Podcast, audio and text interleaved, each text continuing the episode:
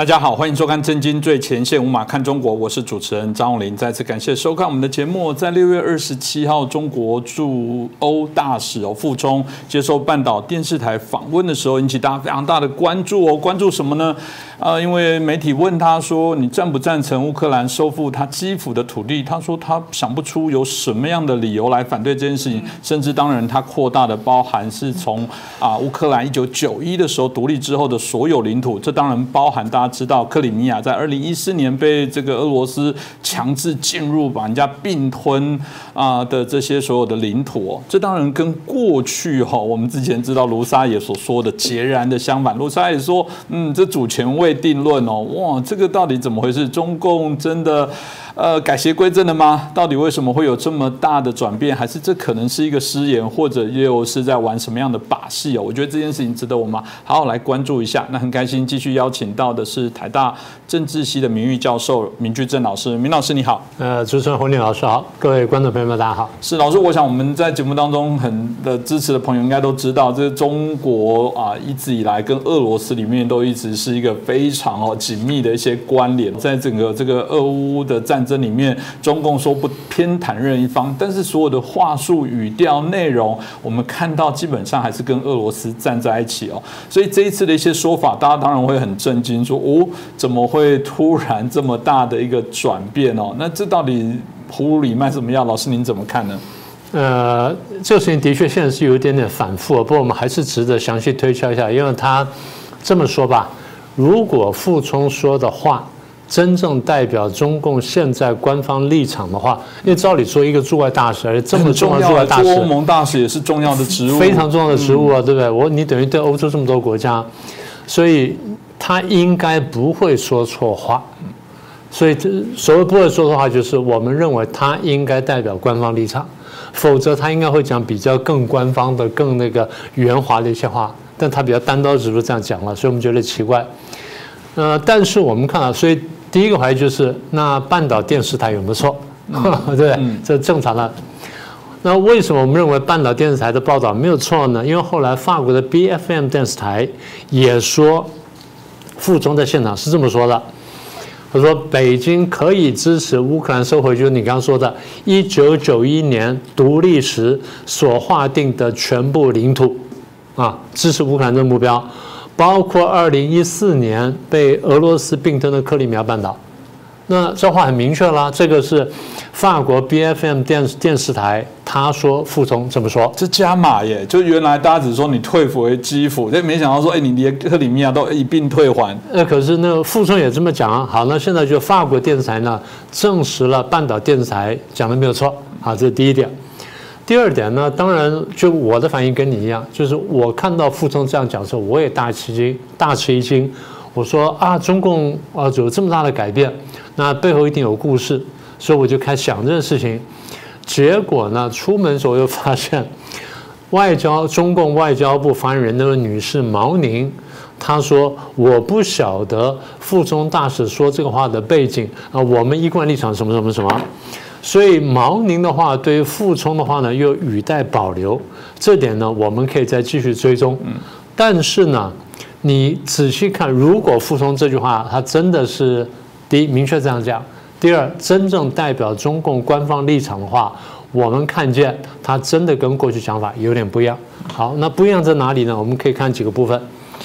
第一个部分就是呃，现在是二零二三年这个六月底了嘛。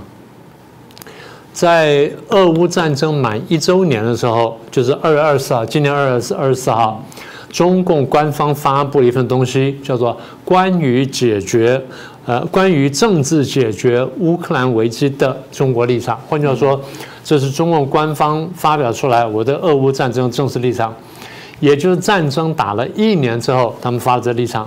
这里这个东西我们过去提过，那我们现在就不全部细讲。它一共有十二点，嗯。但这里有有几点呢，跟今天这个话题呢有关系，我们把它拿出来说一下。第二点，他说要摒弃冷战思维，一个国家的安全不能以损害他国安全为代价，地区安全不能以强化甚至扩张军事集团来保障，反对把本问题什么？反对形成阵营对抗。表面看起来很在理啊，对不对？你看起来就是呃，你如果从这个呃反对中共角度来看，就是啊，你过去是讲错了，然后现在呢，你又肯定了欧美的立场，然后就说啊，不能以损害他国安安全为代价，好像在指责俄罗斯，对不对？好，但是底下不是讲了吗？地区安全不能以强化甚至扩张军事集团来保障，那军事集团指的是指的谁呢？北约。嗯，那这个好像又回去批欧美了。所以他的话呢，讲起来，第一段呢，再看呢模棱两可哈。这第二段啊，这是他第二点。第三点，他讲停火止战，冲突战争没有赢家，各方啊，战争各方跟支援的各方要保持理性跟克制，不拱火浇油，不激化矛盾，避免这危机进一步这恶化甚至失控。希望呢，俄国跟乌克兰相向而而行，尽快恢复直接对话，然后降低不降低这个紧张，然后这样最后达到停火，听起来还不错哈啊。第四点，启动和谈，对话谈判是解决乌克兰唯一可行出路，国际社会应该坚持这样的。然后中方就中国方面愿意为这个发挥建设性作用，听起来也不错啊。这第四点，好，第十点，停止单边制裁。嗯，谁的单边制裁？从中共角度来看，欧美嘛是好，单边制裁、极限施压，不仅解决不了问题，会制造新的问题。反对什么什么单边制裁，有关国家应该禁止就滥用单边制裁跟长臂管辖，这是他用来骂美国的标准术语啊。然后为乌克兰什么去发挥降温作用，然后什么等等，好。听起来都不错了，也就是中共在这个二月份的时候发表了这个立场声明呢，中间有四点呢，跟这跟我们今天这题目相关。但是你仔细读的话呢，大家觉得有问题，有问题在哪里呢？五月十五号，今年五月十五号，就是差不多一个多月前，不到两个月前，中共不是派了一个特使，原来驻俄罗斯的大使李辉吗？去访问了乌克兰，访问了波兰，访问法国、德国跟俄罗斯。对于政治解决乌克兰呢，同各方进行沟通。好，大家觉得说不错啊，你至少做了一件事情啊，你至少正面来了。当然，欧洲很多国家认为，呃，他们不会公平的，他不会是一个公正的一个调解人，因为他会偏袒俄罗斯。过去我就讲过，我说对调解人哈，或者说这种调停人呢，第一他是公正的，他对各方都很公正。各方都相信他，然后各方愿意接受他调解进来谈判。那大家觉得啊，中共这是不会公正，因为他偏袒俄罗斯。但是当初我就讲过，我不是帮中国讲话，我只是从国际关系理论来分析这件事情。在这场谈判，如果要谈判的话，在这场谈判当中，如果没有不公正的调停人，谈判是不会成功的。嗯，到时候怎么会这样子呢？我反问一下。如果中共进来调停是不公正的，他要帮助俄罗斯，对不对？那你觉得美国进来公正吗？也也不会公正，还要帮助乌克兰，对不对？好，那么中共也不公正，美国也不公正，那俄国跟乌克兰希不希望他们来调停呢？希望，因为如果没有这两个不公正调停的话，中越方认为我没有后盾，嗯，没有中共进来，中共是偏袒俄罗斯的。没有中共进来，俄罗斯觉得我孤掌难鸣，所以我不愿意谈判；没有美国进来，乌克兰觉得说我势单力弱，所以我不愿意谈判。所以俄乌双方都希望有不公正的调停人介入，谈判才可能成立。不管谈判成不成功，谈判才能谈起来。如果没有这些不公正的条件的话，谈判是谈不起来的。所以它是不公正的。那么它不公正在什么地方呢？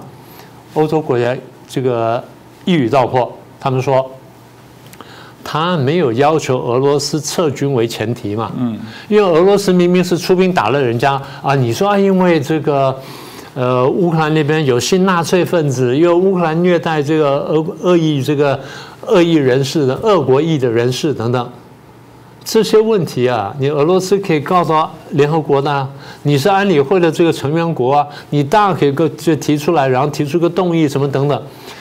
然后你去出兵去打人家，说我要解决这个问题，那每一个国家都可以这样讲说，我出兵解决问题了，那还要联合国还要安理会干什么，对不对？所以呢，这个这个话是俄国这话是说不通的，所以大家才觉得无论如何，先决条件是让你俄罗斯先退兵，这才能谈嘛。那你说公正呃，中共谈了十二点，表面看似公正，两边各打五十大板，我两边都说到了，然后两边都批评了，我要暗藏图钉在那边去盯这个美国，结果大家觉得说你不公正。对了，没有关系，不公正没关系，但是呢，你的话呢，你的立场已经很明确了。那么也就是你过去讲说，譬如说哈，他要求这个停火的问题，中共要中共讲说啊，我们就停火了，开始谈判。但没有要求撤兵，如果不撤兵的话，那就限地停火。什么叫限地停火？俄罗斯军队在哪里就在哪里，不要动，就在这个情况去去去停火，然后去去谈判。所以这情势无论如何是已经肯定了俄罗斯去打乌克兰这个前提嘛？那这是不公正了嘛？那么，所以我刚刚讲说，虽然不公正，但仍然是可以调停。但是中共是不公正的，这点是确定的。然后中共偏袒俄罗斯，这点也是确定的。是，当然从如果老师刚刚所提到的部分，本来就知道中共就是偏袒俄罗斯的部分。现在这说法，我们刚刚谈到的附中的说法，就让大家很好奇怎么做，这 是怎么回事？为什么开始风向好像中共开始在做一些呃调整？对，我觉得哈，如果如果哈。如果傅聪的讲话真正代表这个中共官方政府的立场，那么也就是傅聪改口了，中共改口了，中共改变立场了。我认为在这个时候，在此时此刻，使得中共做这么大的立场转变呢，其实应该是评估俄罗斯会战败，嗯，应该是这样的。那为什么这样说呢？我觉得判断俄罗斯会战败呢，或者中共至少对俄罗斯战胜没有信心的时候呢，我觉得有两个原因。第二个原因就是他们对于战场的评估，中共对战争是很在意的，尤其这场是俄国打乌克兰。过去我们讲过，我们不是说俄国跟乌克兰，然后大陆跟台湾之间两者在联动吗？形成犄角之势吗？所以中共对那个战争是非常在意的。如果俄国速胜，很快就打赢了，欧美来不及反应的话，他就打台湾。所以俄罗斯在那边打得好的话，对他来说是一大鼓励。俄罗斯打得不好呢，他担心火会会不会烧身，所以对他来说，无论如何这是一件事情。更何况俄罗斯是一个大国，然后跟他的基本立场相对来是比较接近的，他当然很在意。所以今天他会这样的改口，我认为第一个关键因素就是评估俄罗斯的战败。但他评估俄罗斯的战败呢，我觉得两个因素。第一个因素就是他在密切注视战场，他在看战场的动态。他从战场动态的变化判断俄罗斯会打输。好，那为什么这样讲呢？我们谈俄乌战争谈了现在一年多了嘛，一年四个半月了嘛，对不对？从去年的二月二十四号，我们谈了啊，这个一年四个月，对，四个月多一点点啊。那前面大概一年一年多一点，嗯，我们看到基本态势是俄罗斯进攻，乌克兰防守，啊。用简单话来说，就是二攻乌守。嗯，这两个月呢，尤其这一个多月以来，我们看见是乌克兰进攻，俄罗斯防守，也就是乌攻二守。从二攻乌守变乌攻二守，这个战场的这主动主被动态是发生了一百八十转度转变。这对中共评估战场来说是一个很重要的一个因素。市场各国也都这样判断呢。好，这第一个。第二个，我觉得就是瓦格纳兵变，这点我们两想起来说。我先从那个第一点再引申一下。我们说他对这个战场的那个情况的判断呢，除了对战场现就战场那个上面交火情况判断之外呢，还看什么呢？看周边国家的援助嘛。对不对？嗯，那么俄罗斯基本上没有太多援助的，他得到援助什么伊朗啊、土耳其一点点啦，那就看中共秘密给他多少，中共给多少，中共是心知肚明的，对不对？那伊朗给多少，跟这个土耳其有没有给？那这东西呢，从战场上使用的武器呢，多少可以看出来啊。但是更重要一点就是，我们刚刚不是前面提到，这个中共曾经派在五月中的时候，派过驻前俄罗斯大使李辉去访问五个国家嘛。一方面是访问五个国家，表面打了招牌是说啊，我来调停什么等等。虽然我们刚刚讲欧洲国家对他是不是能能够调停呢，有很大的疑虑，但是我们认为李辉其实负了另外一个任务，他去侦查，嗯，他去侦查，侦查什么呢？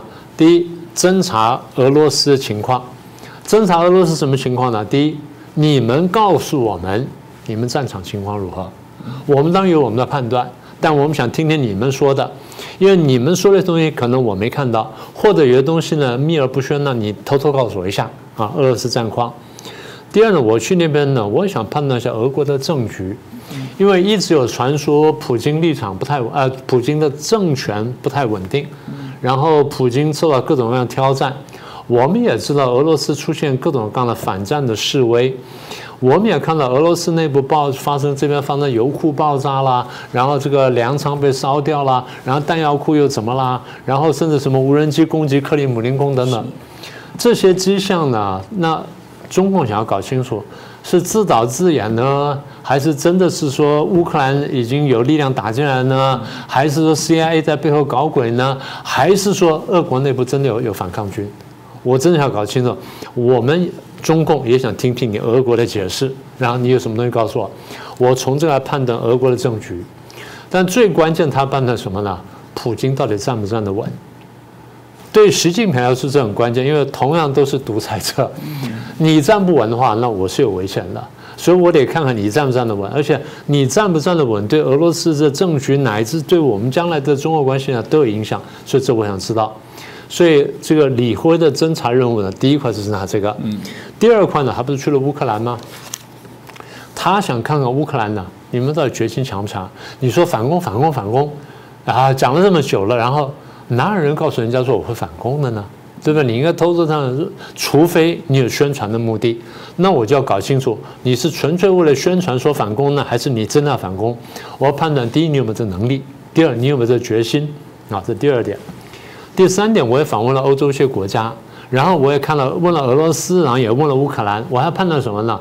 欧美各国对对于援助乌克兰对抗俄罗斯有多大决心？因为这很关键了。大家都知道，如果欧美不帮助乌克兰的话，呢俄罗斯大概很快就有打赢。而今天乌克兰还能够撑下去，甚至能够反攻，那跟欧美的援助是分不开关系的。所以，欧美如果继续援助的话，那这个东西我就我就要考量了。但欧美如果收手或者犹豫的话，那我中共的下次对上次战略呢？哎，看起来是有成功的机会的。所以他把这消息带回这个中国大陆之后呢，中方就要跟中共的高层就要根据他这个很详细的情报研判之后来做决定。那我对于俄乌战争我怎么看？所以我认为他们看完之后，他们觉得。悲观，嗯，悲观。好，好，第二点，那最后就是刚你提到这个瓦格纳兵变的问题。瓦格纳兵变的就是突然这么来一下，虽然它只是二十四小时不到，但这的确是一个石破天惊的事情。大家都知道，原来俄罗斯吹嘘我们俄国军队是全世界第二强，就这场打下来之后，他说俄罗斯军队正规军。在俄国里面是第二强，也就是俄罗斯军队不但在国际上排不上名，在俄国里面都排第二，排第一是谁呢？那瓦格纳，这不就好笑了吗？好，排第一是瓦格纳，这叫什么？这叫军阀的力量超过正规军，哈，这就很很很奇怪了。第二，这个最大的军阀居然搞搞兵变，不管成功不成功，那至少代表内部有裂痕的，而这裂痕还不小。那不管你是说我要是清君侧了，还是我要去搞垮普京啊，不管你怎么说，它至少是一个裂痕。所以中共要考虑什么呢？第一，这个瓦格纳这样叛变，是不是真的普京会不稳？他们真的要要要再评估一下。对你李辉五月中下旬把消息带回来，现在又过了一个月了，过了一个月，这家伙居然带兵要去闹兵变，那这一个月发生多大事情？我要再看一看。所以第一，担心普京垮台；第二。不管普京垮台不垮台，如果瓦格纳继续前进的话，要么他就成功，要么什么内战，内战。因为普京或其他的部队未必会支持瓦格纳，未必会支持这个普里格金，所以爆发内战。那如果俄罗斯爆发内战的话，这对中国来说那是很可怕的事情。嗯。第一，我背后又爆发了内战，虽然会削弱就是我北方的威胁，但是在国际政治上对我来说是一个极不稳定的因素。好，这第二点考量。第三，哎，我们中俄边界四千多公里，哎，你内战呢，打在打在欧洲地区就算了，万一火烧到亚洲这边来，我怎么办呢？那我得详细考虑考虑。啊，这是第三个问题。第四，你内战就算了。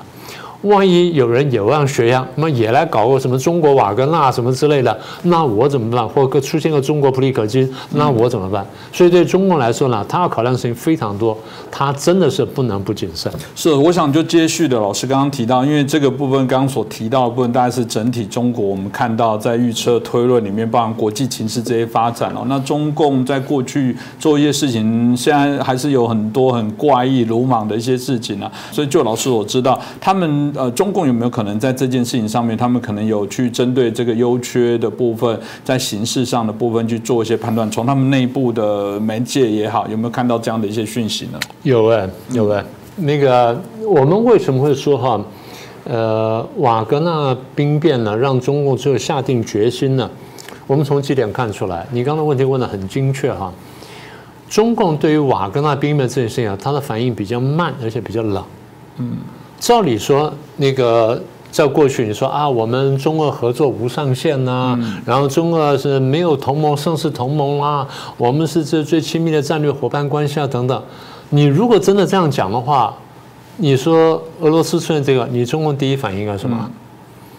不用等人家问，你习近平应该拿起电话去问候他，然后问说你需不需要帮忙？我绝对挺你到底，等等等等，对不对？你你应该会这样想，这才是朋友在危难的时候站出来相对嘛，嗯，这样才叫做两肋插刀的朋友，是不是？好，那我们仔细看，所以你我们非常惊讶，就是因为兵变是六月二十四号爆发，嗯，虽然进行了只到二十四小时左右，但是习近平没有讲话，然后李强没有讲话，外事办的王毅没有讲话，外长秦刚没有讲话。这是不正常的现象吗？对不对？这么重要的事情都不问问一下，那这个有点说不过去。这是第一个。第二，到了第二天，中共外交部的官网发了一篇文章啊，他说外交部发言人就瓦格纳集团事件，他不说瓦格纳兵变事件，他讲把它淡化一点，瓦格纳集团事件答记者问啊，有记者问，那。后来我们把内容读完，我们发现非常有趣。哪个媒体问的，哪个记者问的，没有说。嗯，照理我们会讲啊，什么《纽约时报》问，或《南华早报》问，啊，或者说《台湾中国时报》问。嗯，因而他没有，他就是问跟答，问跟答，问跟答。那当然我们就怀疑，是不是你自问自答？但不管怎么样，就算是自问自答，也反映他立场，还是有表态，还是有表态，没错，就这意思。所以呢，我们看一下他问什么，答什么。好，我们先看问，最关键的哈，好跟问啊。据报道，普里戈金跟瓦格纳什么已经全部撤离，从南部军区撤离。瓦格纳创始人普里戈金接受了白俄罗斯总统这个卢卡申科的这个建议。然后这个停止这个采取进一步行动，然后俄罗斯总统普京保证普里戈金可以前往白俄罗斯，然后撤销对他的这个刑事立案。啊，问题是中方对此有何评论？前面一套一套的在讲下来，你可以看到，就是基本上呢没有特别强化这件事情，然后也没有渲染，然后也没有特别偏袒这个。呃，普里戈金当然也没有特别偏袒这个普京，只是话很平淡。啊，他回答很短呢。他说啊，原话啊，这是俄罗斯的内政。作为友好邻邦和新时代全面战略协作伙伴，新时代全面战略协作伙伴，我们讲过，新时代就是习近平时代，全面战略协作伙伴，中方支持俄罗斯维护国家稳定，实现发展繁荣。你觉得你听起来像什么？我我觉得好像也就是很八股的，没有什么特别的内容含义。这是你的内，这是你的内政啊，没没什么。然后希望你好好走下去。很冷淡嘛，没有什么，就是很敷衍。对对，就应该就是说啊，我们很关切这个事情，我们对普京总统这个安危呢非常在意，我们非常希望普京总统能够继续稳定，能够继续怎么怎么等等。他都没有说啊。照理，如果以老师他们过去应该趁刚刚的那个条例，他应该趁机来警告中国境内说，我们反对任何什么形式力量来改变什么什么。哎，我觉得你讲很有道理，为什么不讲呢？他趁机应该要不不不不不不，绝对不会，因为他怕大家想说，我们本来没有想当普里戈金，现在我想当，所以还是不要说好，所以不说比较好。所以我觉得他冷淡，这第一层。第二层是什么？他吃不准俄罗俄罗斯将来发展会怎么样，嗯，所以他不敢押宝了。他现在各方面平淡。为什么我们这样讲呢？你仔细看一下，在这件事情发生之后，有两个国家领导人立刻就这个打电话去慰问普京，然后提供支援。嗯，第一个是金正恩，很厉害吧？金正恩。第二是土耳其的埃尔端，就打电话去力挺普京，连埃尔端都打电话去力挺普京了，而你习近平没有做。这不是很奇怪的事情吗？金小胖都做了，而你没有做，这都说不通。所以我们刚讲说什么啊，什么哎，这个战略协作伙伴关系啦，然后合作无上限啦，然后不是没有盟，没有同盟，胜似同盟，这话都说不过去了嘛。所以说来说去，我们说的什么意思呢？中共判断普京可能要战败嘛？嗯。不管政变如何，你会战败，所以现在呢，我不敢太表态的这个特别明确。那么，如果我不表表态那么明确的话，那换句话说，我必我中共必须改变我对俄乌战争的立场，对不对？也就我们这样一路这样一层层的剥下来，你必须看到这一步，才能回头解释我前面傅聪讲的话。也就傅聪讲的话，我们再说一次啊，如果傅聪讲的话。真正代表中共官方立场转变的话，我们就推到这个啊，推到什么呢？我现在回来力挺乌克兰，然后包括你收回克里米亚，我都是赞成的，对不对？所以这第一改变。第二，为什么改变呢？如果乌克兰要打赢，俄罗斯要打输，我现在必须选边了。嗯，这就是我们在一年多前讲的呀。嗯，一年多前我们在力挺乌克兰的时候。台湾有人骂我们说你们是乌克兰拉拉队，我当时回答是我们当然是乌克兰拉拉队，我当然被帮被侵略者讲话，难道我帮侵略者讲话吗？这第一点。第二点，难道你们看不见俄罗斯若打赢了这乌克兰，欧美没有帮忙的话，中共就要打台湾吗？我今天帮乌克兰也就是帮台湾，你今天帮俄罗斯就是帮中共打台湾，这逻辑是非常清楚的。所以中共现在改口，我倒不晓得说这些。俄罗斯拉拉队呢能说什么？好，那但是最后一点，虽然讲到这样的哈，我们必须再再分清楚。过去我们讲过，但我再重复一次：中共在此时此刻或许放弃普京，但是不会放弃俄罗斯，也是中共必须切割普京跟俄罗斯。这就是他这是很明确没有押宝普京的原因啊。这第第一点，第二点，我们还节目上讲过。五月中的时候，不是 G7 开会吗？中共抢先在前面一天呢，开了一个召集个中亚峰会，把哈吉塔乌土五个国家都拉来西安，然后弄了一场啊，好像大唐盛会似的这样这个盛宴。他在干什么呢？当时我们讲，他在挖墙角，挖谁的墙角？挖俄罗斯墙角。为什么这个时候中共敢明目张胆的挖俄罗斯墙角呢？我判断你会打输。这是什么时候呢？这是李辉回到中国之后，对不对？也就李辉在那献地上，他看完之后呢，他认为乌克兰的反攻呢，就算不是马上赢的话，俄罗斯长远可能会打败。所以中共那时候大概已经基本做了这个判断，才会明目张胆去开这个会，然后再加上这瓦格纳的叛变，中共啊，那敲定转角，觉得没有问题了。所以，我们这件事情呢，你刚刚开头问我，我们是这样判断的。是啊，其实一开始在节目的时候，我也跟老师聊到，就说，其实在这个傅聪的的这个对话里面啊，如果大家在回溯在更早四月六号接受《纽约时报》的访问，其实就慢慢透露一些呃端倪了。而且其中，我觉得也就是在尽情在做分化，因为他就是在挑起欧洲跟啊这个欧盟跟美国的这些心结。他说，你们欧盟也是一个世界中心呐，这你们应该做一些有别于美国的这些做。做法。对其实我想这些做法，他的心理都不会改变，也因为这样子，我很深信啊，基本上也许中共他换了说法跟换了手法，但是请相信我，他的个性跟骨子里面的这些不良善是没有改变的。改变的所以我觉得大家应该要看清楚这个本质哦，就也许我们今天在谈到他的转变，并不是他。改邪归正，我们的题目不是中共变了，他改邪归正了，他终于认清俄罗斯是一个侵略者。哎，如果你们今天看完这一集是这么认为，那不是这个意思。我们只告诉你说，他本质没变，但他在转变了，他变得更狡诈了，或者他就是一个现在诈骗的升级版，所以我们更要小心一点啦。那今天很谢谢谢谢啊，明居正老师很精彩的啊，针对我们这一次啊整个俄乌之间的一些新的啊这个发展哦，那同时也看到中共在这个事件上的一些转变，我想值得我们好好来关心哦。那再次谢谢老师，也感谢大家的收看。喜欢我们的节目，欢迎把我们转传、按赞、分享给更多的好朋友，谢谢大家。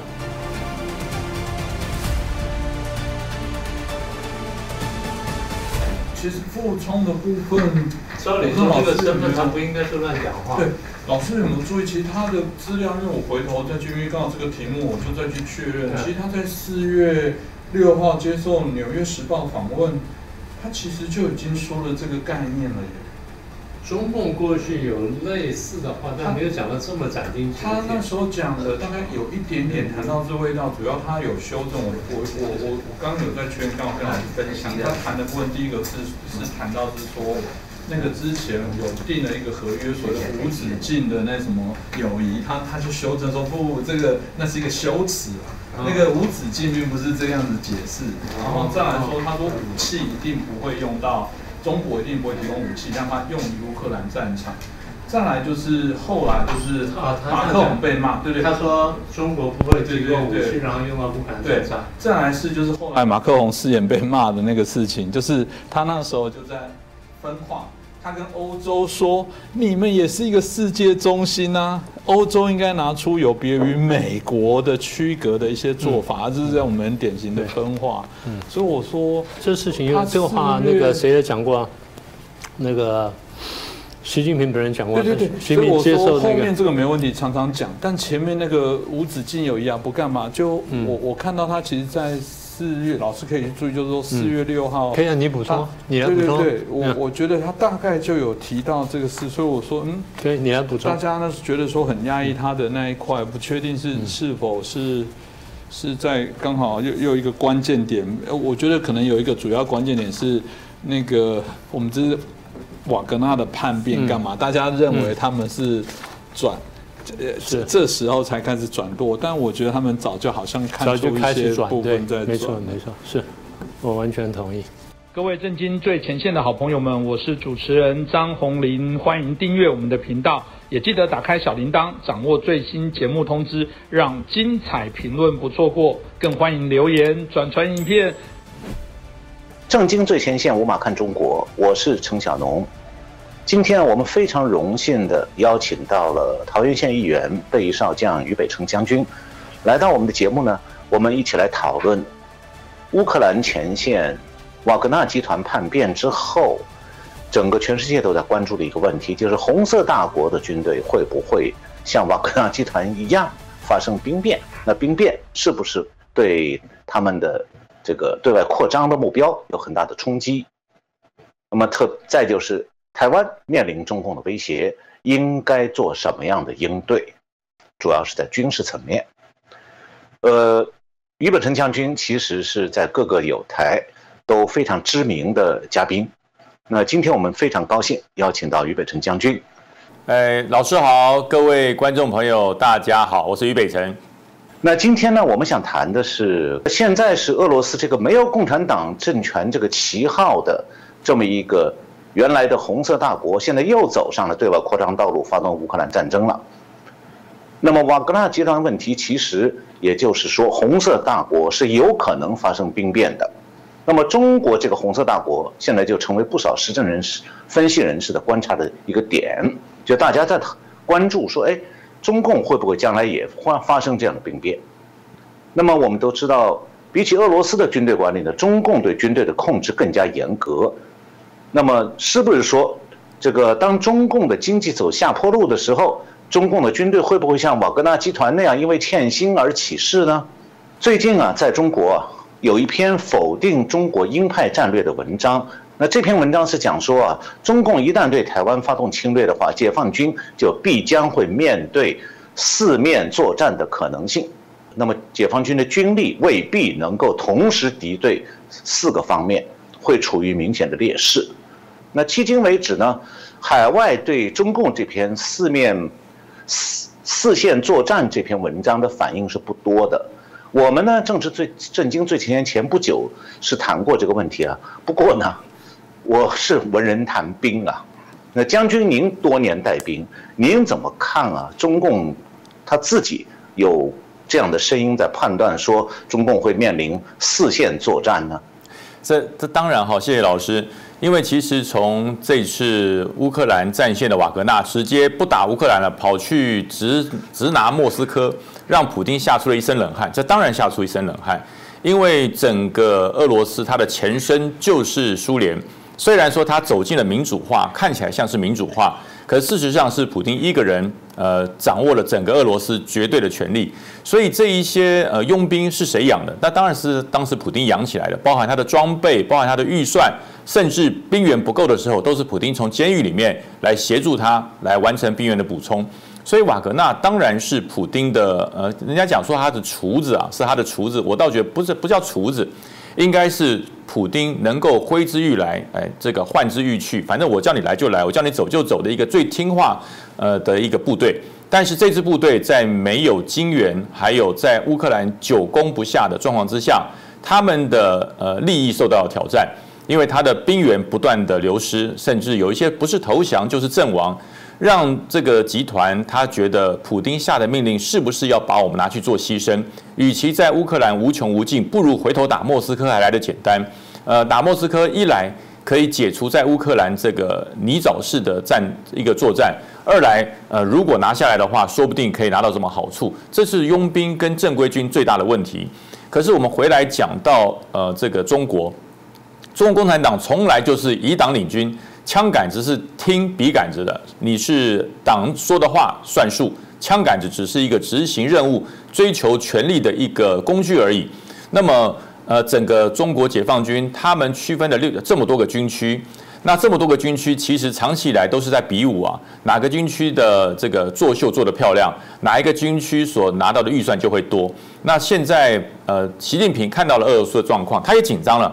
普丁这么一个军事强人，都会受到瓦格纳的挑战。那现在他是不是要把各军区军头之间的这种呃竞争，把它削弱，变得全部要效忠呃习近平？这是他目前想要做的，表示他的内心是相当惶恐的。另外，我讲到呃这个四面作战，这是整个军人在作战里面一个信念的一个充分的表彰。如果今天军人是为了国家生存而战，没有不管四面八面十面作战都得作战，因为那是为生存。如果你不打的话，你可能被人家并吞掉，或者被人家给消灭掉。军人如果面对的是生存之战，面对的是捍卫国家之战，几面作战都不是问题，那就是呃以呃以为国捐躯嘛，呃献身报国，如此而已。可是如果今天你是挑起这个战争的元凶，就像瓦格纳，就像俄罗斯的士兵的想法一样。这场作战是没有必要的。这场作战作战与否，并不会影响到国家的存与亡，而是你要去并吞，你要去为统治者呃这个扩张他更大的野心。那这时候，军队的士兵甚至指挥官，他会怀疑，这是一场不需要打的战争，这是一场野心侵略的战争。我为什么要为这种战争而牺牲？这是人类的普世价值。所以说，呃，习近平为了要古统台湾。他不断的对这一些呃将士洗脑，甚至对十四亿大陆中国大陆的同胞洗脑，就是说台湾自始以来、自古以来就是中国的一部分，我们不允许它分裂出去，它分裂出去就会造成我们民族的呃败亡，会造成民族的一些创伤。那其实这个话讲起来就更严重了。海参崴、爱魂、江东六十四屯更大的地方，那不是自古以来也是中国的吗？为什么你不去把它拿下来？为什么不去把它收复？那个比起台湾来更大更多，那为什么不收复？第一个，呃，兵力不够，你要去挑战俄罗斯，那么那会受到很大的伤害。你去挑战俄罗斯，你可能会致伤非常多的解放军。所以习近平从来不谈那一段，而找了一个比较小、比较容易的台湾。但是当他发现，呃，要拿下台湾，不是只跟台湾打。所以我常常讲，过去的七十年，台湾在呃八二三炮战、在古宁头战役之后，呃粉碎了中国武力犯台的野心，是因为他觉得要拿下一个金门都要花这么大的代价，那要拿下台湾得花多少代价？所以他开始呃这个修兵。开始整军纪武，开始发展经济，让他的战力，让他的解放军能够更强。七十年后的今天，他变强了，他变大了，他比全世界绝大多数的国家都强。不要说比台湾，他除了俄罗斯跟美国之外，中国几乎不把其他的国家放在眼里。那他为什么不侵犯别的国家？为什么不拿下别的国家？只要拿下台湾，第一个拿下台湾，他可以说那是我们内政的问题，跟侵略世界没有关系。可是当拿下台湾以后，很多的内政问题它就会扩张。南海是不是内政问题？日本的这个与那国岛，日本的这个这个钓鱼台，他也说那也是内政问题啊。他会用内政问题拿下台湾之后，不断的延伸，他的野心昭然若见。所以美国看到了，日本看到了，澳洲看到了，现在连菲律宾都看到。南南韩面对中国最前线，他当然看到了。所以台湾对于中国来讲，它是一个扩张的第一步。第一个跳板，如果拿下来了，它可以对很多地方都说是内政问题。另外，我讲到台湾对于中国的影响太大了。为什么？以前我们常讲两岸三地，中国、香港还有台湾。现在香港没了，香港变成中国的一部分，几乎所有的制度都跟中国同步了。那么，唯一剩下就是台湾。全世界华人世界里面，台湾实施自由民主。如果台湾继续实施自由民主，久而久之，十四亿中国人他慢慢看到了为什么人家可以选总统，为什么人家可以用投票的方式、用民主的方式来决定一切，而我们只能求温饱，只能求食衣住行上面表面的上面的自由。那其实我的内心、我的思想，甚至我在网络上发表文章都没有自由的。为什么台湾可以，而我们不可以？其实习近平最担心的就是这件事，所以他要让在这种事情没有发生之前。让中国大陆十四亿人民没有觉醒之前，他先行把台湾变得跟中国一样，他就会跟他们讲说：没有，全世界的中国人都跟我们一样，都是如此。我们不能太民主，我们不能太自由，因为中国太自由会乱，中国太大了，所以我们必须要实施局部的专制。但是你的食衣住行没有问题，这也是习近平内心想要用这种方式先平息十四亿人，然后再消除台湾的自由民主的整体的事实。最后，他要达成，如果不不花一兵一卒，这是他最想用的。可是，如果当台湾所谓的天然独、自然独、爱好自由民主人越来越多的时候，他不排除武力犯台。但是他发现乌克兰的教训，俄罗斯入侵乌克兰教训，他发现一件事：入侵一个国家、并吞一个国家，不是习近平想象的那么容易。他呃，他的手下这些呃包含了军头，包含这些领军事领导人，跟他讲的不尽然是事实，所以。因为俄罗斯的状况，因为瓦格纳的状况，会让呃习近平重新思考侵犯台湾是不是那么容易。可是这个战狼的这个风气，战狼的这种做法已经起来了，他必须要透过一些方式来透露，其实拿下台湾我们要付出很大的代价。如果要打，你们同意吗？所以这种四面作战的文章才会在网站上流传。但是中国不鼓励，却也没有封杀，就表示习近平他适时的要降一下温度。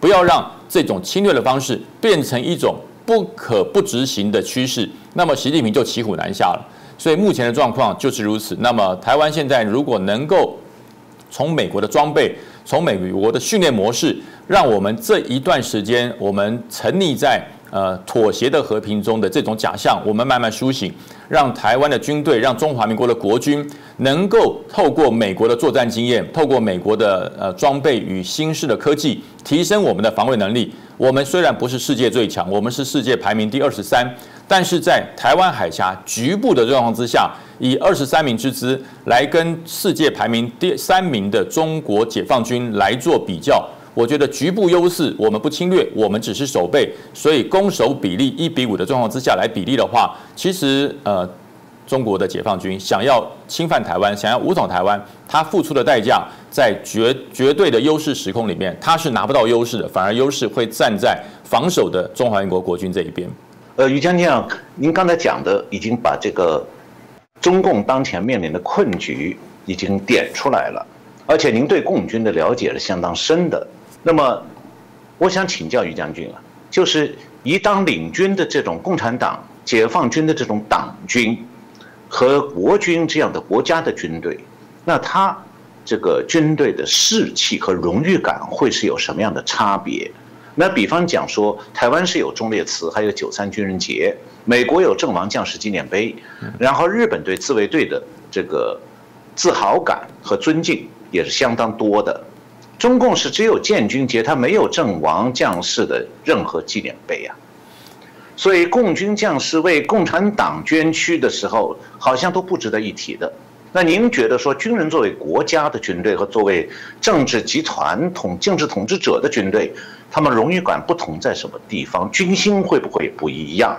那么一支为政权卖命的军队，它会和瓦格纳那种集团有多大两样呢？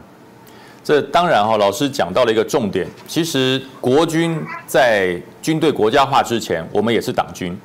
呃，我在刚刚进入军校就读的时候，其实我们校中呼口号第一个就是服从领袖遗训啊。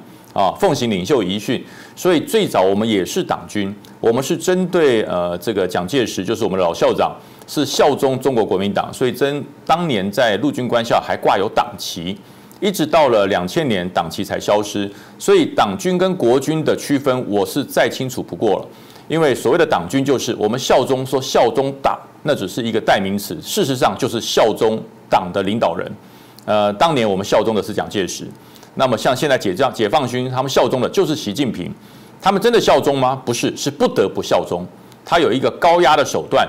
如果你在军中，你在党军中，你的思想不够纯正，纵使你有天天赋英明的指挥作战的才能，纵使你有一身呃非常精良的体能战绩，你永远也没有办法升到你想要升的阶级，因为你的思想不忠贞。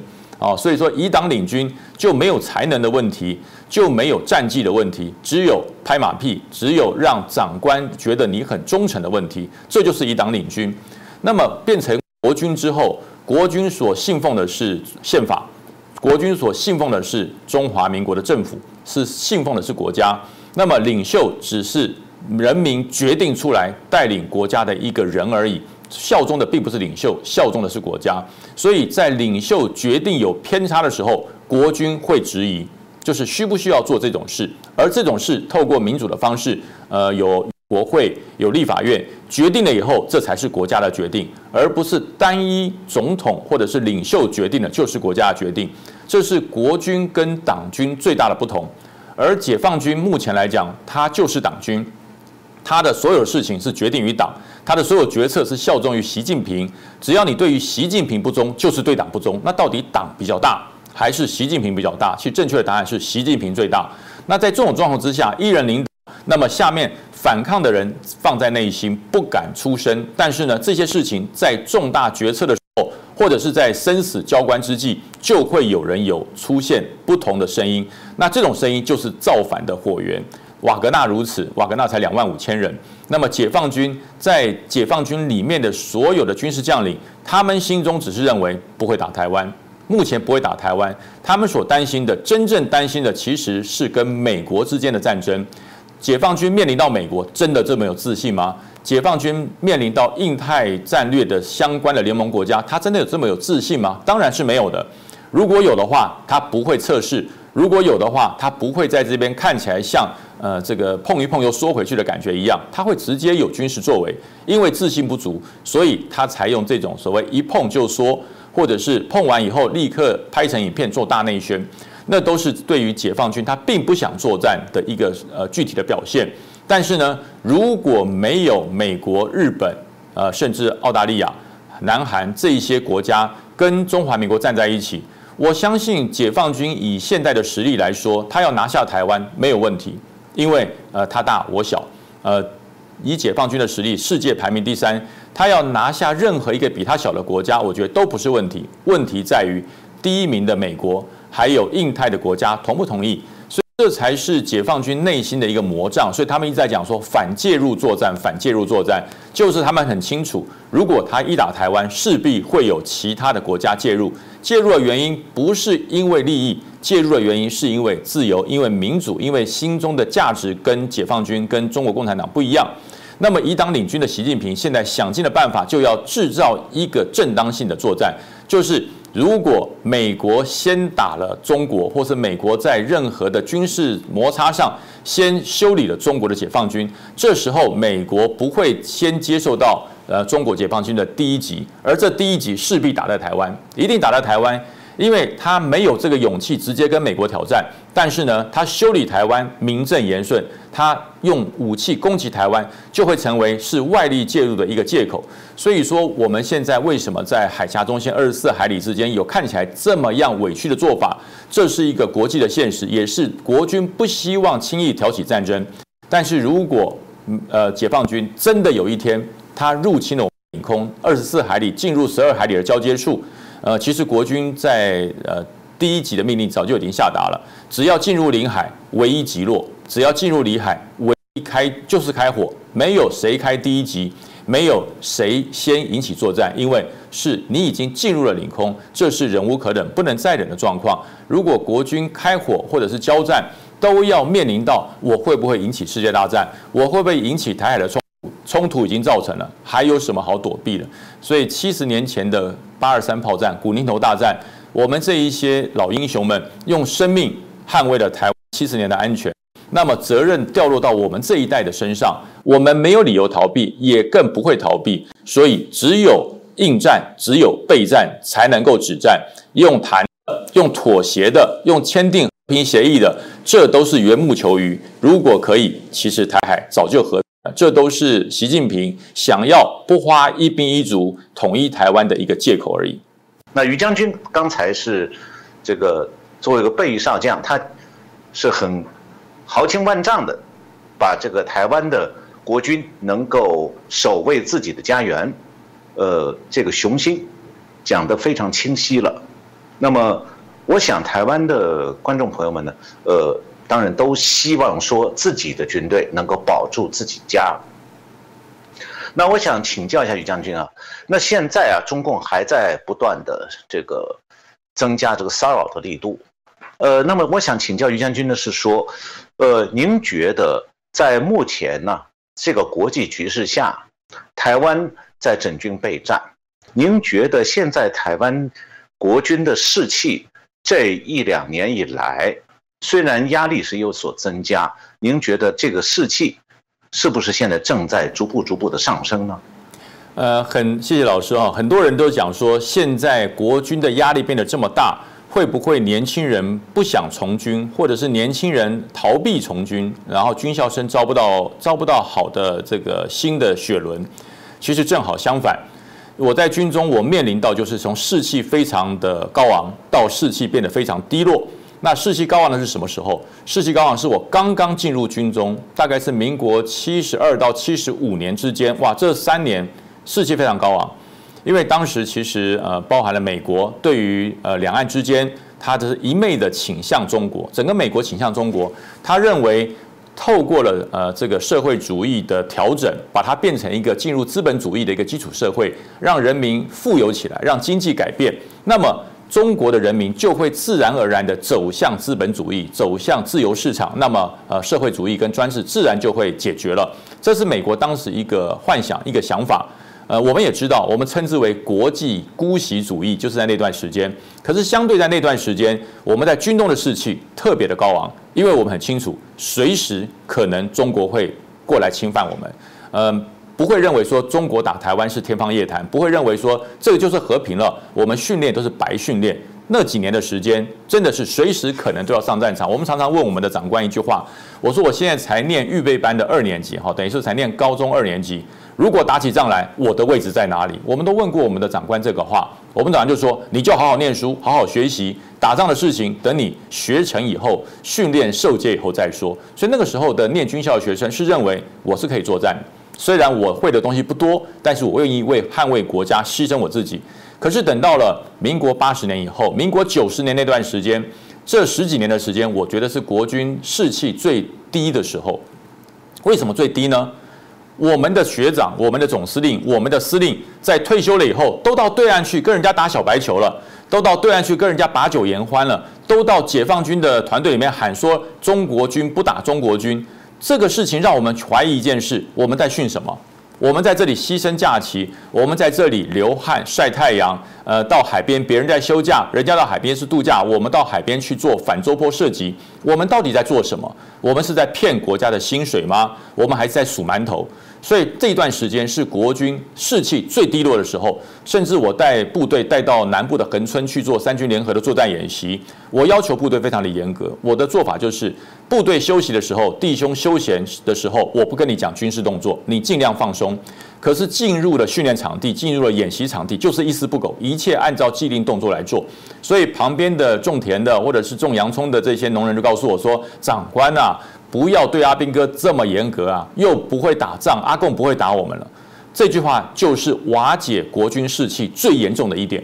所以当时我还是跟所有的弟兄讲：，呃，我们备战不是为了打仗，是我们备战是为了防止战争。但是弟兄听不进去。那个时候弟兄就在数馒头，算自己还有三十天退伍，还有二十天退伍，那个哪来的士气？每个人入营的军官想升官，入营的士兵等退伍，这是最没有士气的。但是现在的状况不一样。现在的状况，因为解放军不断的越过海峡中线，甚至进入我们二十四海里，甚至在我们花东宜兰的外海，可以看到解放军的军舰。昨天连俄罗斯的军舰都出现了。这个状况会让国军认为一件事：我的训练，我的备战不是流汗，因为平时多流汗，战时才能少流血。这句这句话以前叫口号，现在的军中这叫实况。我现在不得不训练。如果今天解放军真的进入十二海里，开完第一枪之后，马上面临到的是反登陆作战，我能做什么？我会做什么？我准备好了没有？现在的国军是告诉自己，那你说有没有士气？会不会害怕？害怕才是督促自己训练更精良的一个原动力。如果没有恐惧，没有害怕，认为解放军都是米虫，解放军都是纸老虎，那么国军的训练势必的会让士气低落。所以我说压力大，恐惧。会造成国军的士气更精良，这是我们一个实际在第一线带兵练兵我们的心得。所以说，我们以前常讲，我们不能没有敌情观念，望战必为。以前喊破了嘴，人家都不听。现在我们不用说，弟兄你用看的。现在我不用讲，我们的基层军官，你们自己看，解放军是不是要打台湾？越是如此。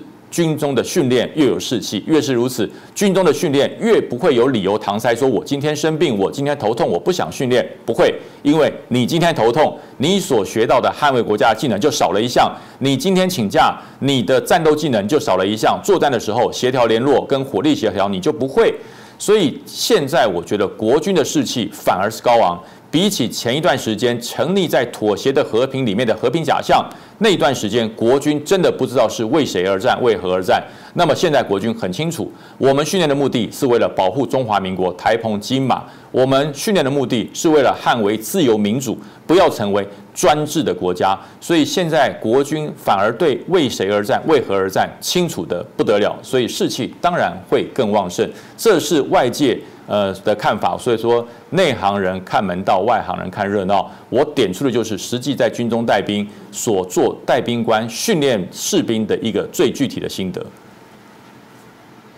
呃，非常感谢于将军啊，您的这一番话，我想台湾的观众朋友们会更多的来了解，说现在国军在为了保护台湾，呃，做出什么样的努力哈。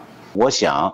很多对军中状况不是很了解的观众朋友们呢，看了这期于将军为我们介绍的状况，应该是对是有点欢欣鼓舞的，因为台湾的安全防卫在国军的努力之下，正在这个能力逐步增强。这么多精彩的内容，于将军今天带给我们大家，让我们呃能够对台湾的未来有更强的信心。呃，再次感谢于将军为我们的观众朋友们。呃，提供了这么宝贵的、丰富的这个观察和敏锐的分析，哈，呃，谢谢于将军。好，谢谢老师，谢谢各位观众朋友，我们一起为捍卫中华民国、捍卫台海的和平而努力，我会持续的坚持下去。谢谢，谢谢，谢谢将军，谢谢观众朋友们。